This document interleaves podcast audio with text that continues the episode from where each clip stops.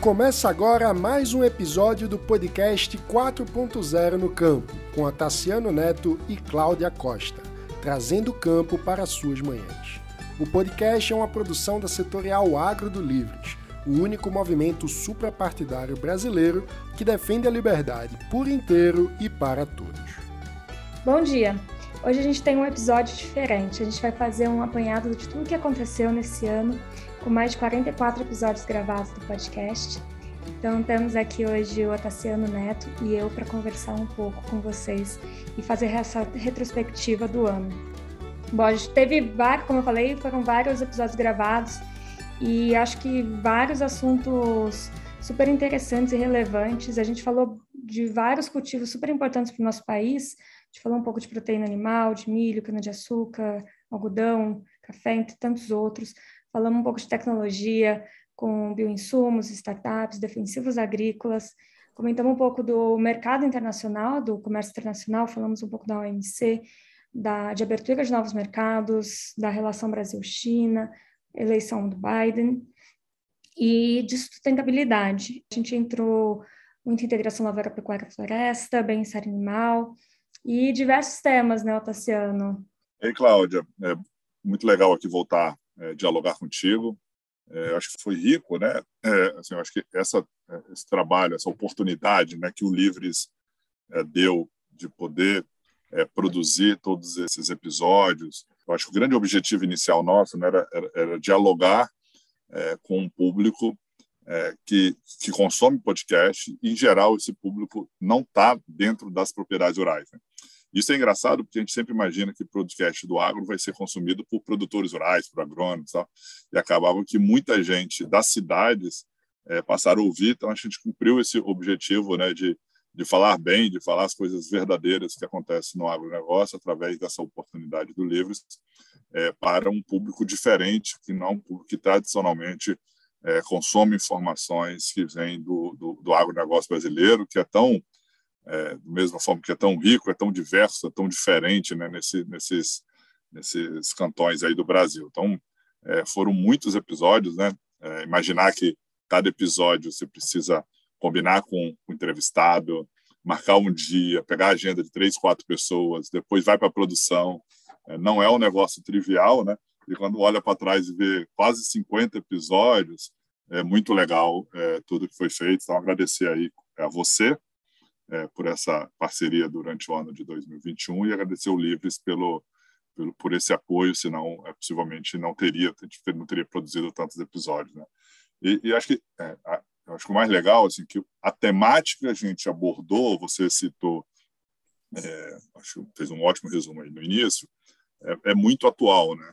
E, e, e, olha que a gente, vinha tratando durante o ano, vou pegar só uns temas de, que, que agora concret, foram concretizados agora em Glasgow, por exemplo, ILPF, a, a, o Plano ABC+, uhum. PSA, assim, são temas, é, a própria é, falou da eleição do Biden, como que isso é, influenciou na COP26, né? É, como que é, essa, essa, essa agenda, né? A gente veio já tratando dela e, de fato, ela era uma agenda relevante para o ano. Sim. Foi a primeira vez que a COP26, temática da energia, é, o palco é dividido pelo uso da terra uhum. e, e, o uso da terra é agronegócio, né? Agricultura com preservação. Então, a gente cobriu bem esse esse tema e eu acho que a gente estava com o faro certo, né? Com, com, com, o sentimento certo de que de fato esse é um assunto relevante para a agenda do produtor rural e relevante para o Brasil. Sim, vários nossos podcasts a gente tratou, inclusive, de sustentabilidade. Eu acho que já trazendo esse ano que se falava muito, já iria discutir muito na COP 26, que aconteceu em Glasgow. Eu acho que a COP esse ano ela tomou proporções que realmente não tinha tomado antes. E agora a gente saiu de uma COP 26 já com uma COP 27, mas que o Brasil, igual você falou, o Brasil levou plano ABC+, que foi um plano, acho, bem robusto e que trata muito da, da agropecuária de, de baixo carbono, igual você falou, da integração lavoura-pecuária-floresta, e trata também um pouco de, que a gente já tratou num episódio, do cooperativismo, que é tão importante né, para trazer esse médio, esse pequeno produtor para esse agronegócio tão tecnológico como a gente está caminhando cada vez mais para ser, que já é caminhando mais para ser. E, e sustentabilidade com tecnologia, a gente consegue cada vez mais produzir no nosso país, manter é, uma alta produção, igual a gente tem, e, como diria o Alisson Paulinelli, aumentar sem derrubar uma única árvore. Eu acho que é para isso que todo mundo tem que caminhar e todo mundo tem que focar. Bom, você falou da, da COP, do Plano ABC+, do PSA. A gente também teve o FIAGRO, que é bem interessante, que é uma forma de captação de recursos da iniciativa privada. E também não foi só de coisa boa, né? A gente está enfrentando o segundo ano de pandemia, com aumento, aumento global dos valores dos alimentos, com inflação global. A gente teve, para piorar ainda esse ano, a gente teve a crise dos containers, né? Que prejudicou muito a questão de infraestrutura, encareceu o frete, o diesel também encarece o frete. Eu acho que é sempre bom lembrar que o Brasil ele optou muito por rodovias, então que pensar que vem muita produção do interior do, do país para as grandes cidades e muita coisa vem vem de caminhão, né? E em caminhão e, e o diesel tem um impacto muito grande no valor do frete e no valor final dos nossos alimentos. Você trouxe a questão do FIAGRO, né, que o deputado, com a de lei de autoria do deputado Arnaldo Jardim, ele teve acho que dois episódios conosco. É, recentemente eu vi um, um estudo da XP é, dizendo que em 2025 o mercado, só o Fiagro vai ter captado no Brasil para investir, né, para apoiar o produtor rural, seja através de o Fiagro permite três três aportes, né? Você pode ter, o Fiagro pode é, comprar título de dívida do produtor, ou seja, pode financiar o produtor, pode comprar terra rural para arrendar para o produtor rural e também pode comprar participações em empresas de agronegócio. Então, ele, a, a, XP diz que até 2025 é, o FIAGRO vai ter 75 bilhões de reais. Se a gente imaginar que a carteira de crédito agrícola no Brasil hoje é de 750 bilhões, o FIAGRO pode chegar a 10% do que é a carteira de crédito agrícola. Essa discussão né, da entrada do mercado de capitais, é, no agronegócio, ela é fundamental, porque você não tem dinheiro do governo. Né? A gente conversou com muitos dirigentes de, de entidades, de associações aqui, da mais, dos mais diversos setores, e o crédito do governo, o subsídio é limitado. Então, o governo vai continuar com um terço, com 250 bilhões de reais de crédito subsidiado, que é, que é o plano Safra, e o, o, o plano ABC+, está dentro desse volume do plano Safra. O que está mudando é um pouco de, é o foco, né? Então, ele está mais para projetos sustentáveis, mais para reflorestamento, mais para ILPF, mais para armazenamento, e, e, o governo diminui. E o mercado de capitais vai explodir. Então, é, cada vez mais, hoje o mercado de capitais é um terço barter, um terço os planos safra, um terço.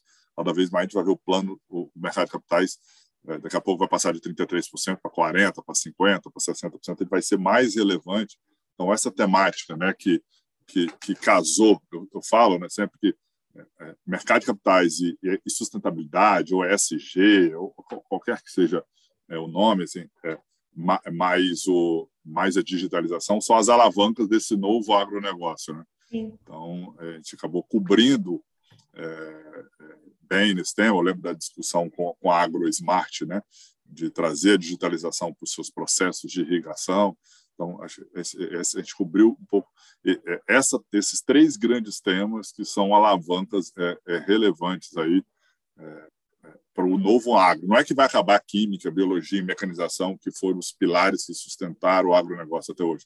Mas acho que é o contrário. Assim, acho que são esses três velhas alavancas, que eu chamo de velho paradigma, que a gente também cobriu aqui, ela combinada é, com, as, com três novas alavancas e, e, e de certa forma, é, nesses quase 50 episódios, eles foram é, cobertos aqui por muita gente que está protagonizando essa temática no Brasil.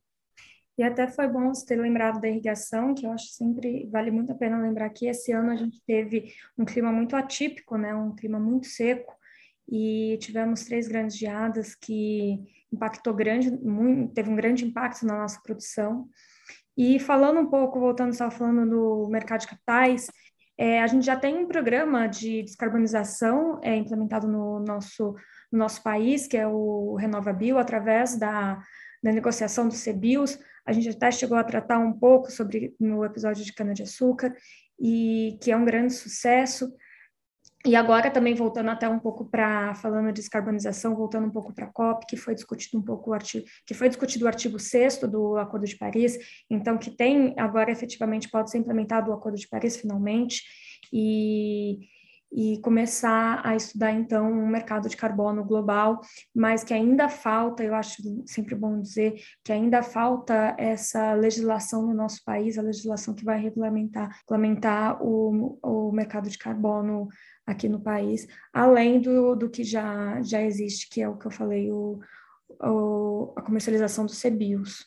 É, eu acho que tem um desafio nessa temática, que é também é, reduzir o preço da certificação né, por parte do, do, produtor. Hoje, ainda é mais caro certificar do que vender o, o crédito independente em, em muitos casos. Então, acho que tem um, tem um espaço super legal aí que a gente vale a pena cobrir né, nos próximos, em futuros episódios, tal, que como que isso é, é, é barato, fica mais barato de forma porque a gente, quando você fala, a gente fala em PSA, né, a gente tratou desse assunto aqui, o produtor rural é, acaba que quem tirando o Renova Bio que é que é, que é um sucesso mas é, é, e é mercado voluntário é, porque o mercado como você disse né, o mercado doméstico é, é, não tá, regulamentado ainda não está aprovado pelo pelo governo federal está tá em tramitação no Congresso Nacional mas a gente tem uma oportunidade muito grande de baratear isso e o PSA é 100% subsidiado né? Assim, é muito dinheiro do Tesouro Nacional, seja um dos estados, seja do governo federal, ajuda, é, pagando o produtor para fazer esse serviço é, ambiental, protegendo sua APP, reserva legal, que mesmo que esteja né, no Código Florestal, é, é um papel super relevante, um papel social, apesar de mesmo não somente é um papel legal do produtor rural, mas é um papel é, de sociedade né, que, o, que o produtor rural é, promove. Então, acho que cabe agora a gente poder baratear esses custos de, de redução de certificação, que para potencializar, né, para o produtor começar a ver naqueles 30, 50% da sua propriedade rural que ele faz o serviço ambiental, é, que ele começar também ter poder ter retorno financeiro sobre isso, dado o papel relevante para a sociedade que é prestado nesse pedaço do território que é particular e que ele não pode explorar é, é, e, e cumpra esse papel ambiental relevante em função é, do Código Florestal. Acho que tem, tem muita oportunidade aí para ser para a gente poder avançar nessa agenda de sustentabilidade. Sim, como você falou, tudo está super ligado, todas, todas, as discussões que tivemos esse ano. É, essa questão de, de crédito de carbono com o PSA que você está falando, é, sempre é, eu acho que não dá para cansar de falar que a gente tem um código florestal que nos obriga a, a preservar 80% na área de Amazônia Legal, é, 30% na área de Cerrado e 20% nas outras áreas, e que a gente só aumentou as nossas emissões devido ao desmatamento, porque a gente tem uma matriz energética muito limpa, é, a gente preserva 25% do nosso território dentro de propriedades de propriedades privadas, e a gente agora com o artigo 6 e quem sabe com regulamentando o crédito de carbono, a gente não consiga vender isso, inclusive, para outros países que não vão conseguir cumprir as suas metas de descarbonização, de redução das emissões de gases causadores de efeito estufa. E, e acaba sendo assim, oh, desculpa, pode falar, pode ficar à vontade. É, acaba que o, é, é engraçado, né? quando a gente observa o produtor rural, eu acho que ele está um pouco dividido. Assim. Uhum. Não vou colocar nem percentual, não, para não errar. Mas assim, você tem um pedaço que acha que isso é um ataque é, de outros países, de outros blocos é, de comércio para prejudicar e, o, o, força do agronegócio brasileiro e, com isso, é, eventualmente diminuir a exportação. E você tem uma outra turma que olha pelo, pelo copo meio cheio dizendo, olha, eu acho que isso é uma grande oportunidade, né? É, quando você pega os, os, os causadores das emissões é, de, é, de gases de efeito estufa no mundo, tem gente que tem uma vida muito mais difícil que o Brasil. Pega a Alemanha, né? Ah, eu preciso diminuir. O problema é quase sempre de energia. Sim. Então, eu preciso diminuir a poluição lá na Alemanha, mas eu tenho que continuar comprando é, gás da Rússia. E, não, e, assim, e como é que faz para assim, ah, não vou comprar mais gás da Rússia? Assim, não é um negócio para desplugar da, da tomada, né? É, é, complexo. E aqui é o uso da terra é, que é o grande causador. E é muito simples resolver. É uma grande oportunidade para o produtor. Assim, não, então não é um problema, eu, a minha visão, assim, é uma grande oportunidade. Porque quem desmata, quem está esse problema sério no Brasil, é, a gente tinha diminuído para 500 mil hectares ano, voltou para um milhão. Assim, isso não é o produtor, isso é coisa de, de justiça, isso é coisa de Polícia Federal tratar desse assunto. Assim. E o produtor é, já tem muita tecnologia desenvolvida, a gente falou delas aqui, para ele poder ter receita nessas nesse percentual que não é explorado economicamente que você trouxe é, com diferenças né para o cerrado para a Amazônia Legal é, e para as outras demais regiões do Brasil então acho que é uma grande oportunidade e que eu estou nessa corrente assim de olhar pelo copo meio cheio sabe? É, e acho que a gente assim os episódios um pouco pro, é, é, trouxeram esse essa temática isso como como grande oportunidade. É, é bem que você falou, como você falou, é, a gente tem um código rígido, a questão é só de comando e controle, e os grandes causadores, igual você me falou, grandes causadores dos gases é, do efeito estufa são os combustíveis fósseis, então a gente já tem uma, é, uma matriz energética bem é, renovável. Eu também não gostaria de falar de, de para não, não errar, mas eu sei que os gases é, derivados da agricultura e da pecuária comparativamente são, são é bem menor, tanto que o Brasil, se eu não me engano, ele representa em torno de 3% dos gases mundiais, enquanto União Europeia, China, Estados Unidos, Índia têm porcentagens altíssimas e que muitas vezes, igual você falou, não vai conseguir, não vai conseguir é, diminuir esses gases e cumprir as suas metas. E... e a nossa tarefa é mais fácil, assim, mesmo sendo menor, é, o problema que a gente tem foi evitar desmatamento, área degradada que começar a fazer integração lavoura, pecuária, floresta, assim. Se compara esse tipo de problema, entre aspas, com o problema da Alemanha, que não pode, como é que você substitui, o que, que você vai produzir, qual a energia que vai ser produzida na Alemanha para substituir é, o gás da, da Rússia, assim, não é trivial. Então, o nosso está mais na nossa mão. Assim. Então, isso que é. E não falta tecnologia, né? Assim, isso, é, a tecnologia está aí, ó, tem, um, tem uma agenda de implementação. Não é barato, né? evidentemente, a conta, o produtor, por isso tem que financiar. O Fulano Safa tem focado nisso. Por isso, a gente acha que, eu acho que é uma grande oportunidade. Não, eu sou uma grande entusiasta da integração, que até é, reconstituir pastagem, é, reconstituir área degradada é até melhor para o produtor e é importante, é, é, muitos sabem, muitos ainda precisam saber, porque é sempre bom lembrar que a gente tem mais de 5 milhões de propriedades rurais no Brasil, então é muito produtor, então são, é, um, é um mundo, né? E temos todos os tipos de pessoas. Então, é sempre constituição de pastagem, de pasto, é, você vai melhorar, melhorar a qualidade da terra, que está totalmente, que impacta a produtividade, integração lavoura, pecuária, floresta, você consegue fazer três, quatro safras, então isso vai ter um, um resultado também financeiro para o produtor. E bom, e aí eu queria saber também um pouco do que do ano que vem, né? Porque a gente discutiu muito te, muitos temas, mas ainda muita coisa ficou pendente para o ano que vem, que vai ser um ano difícil, um ano de eleição, um ano que Brasília normalmente é um pouco mais parada, né, Tassiano?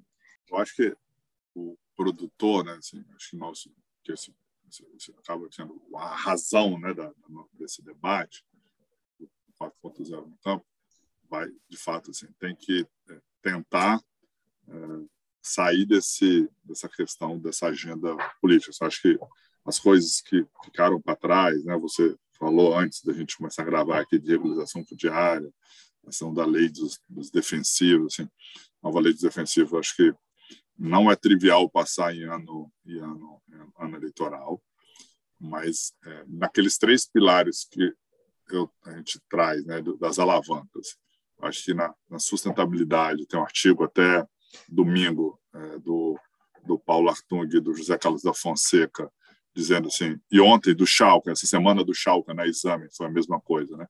Ele falou, pô, essa agenda da sustentabilidade, avançamos para caramba, agora é mãos na massa, entendeu? Assim, temos que implementar o que foi feito. Então, acho que isso independe um pouco. Assim, não é, não é que não depende do governo. Assim, acho que tem, tem uma trincheira para avançar, é, mesmo em período é, eleitoral conturbado, assim como a questão da legislação, é, questão de mercado de capitais. O FIAGO está aí. Assim, esse ano vão ser 2, 3 bi do FIAGO, vai ter que virar 75 bi em 2025. É, as, as ag fintechs têm crescido para caramba, começar a aplicar esse dinheiro para o produtor rural. Então, assim, a gente tem esse espaço e no jogo da digitalização, Cláudio que jogou falando um pouco nesse episódio, o que, que eu tenho visto assim, que todas as indústrias têm procurado resolver pedaços da jornada do produtor rural. Então, eu desenvolvo a minha agtech para cuidar do problema de irrigação, a outra desenvolve para cuidar do problema de escolher a melhor semente para plantar, a outra para eu quero desenvolver para fazer recomendações de adubação, a outra para aplicação de herbicida, então coloco inteligência artificial para poder definir se, se, a, se a folha mudou a cor, então se é possível de um ataque de uma praga, uma doença nova. Assim.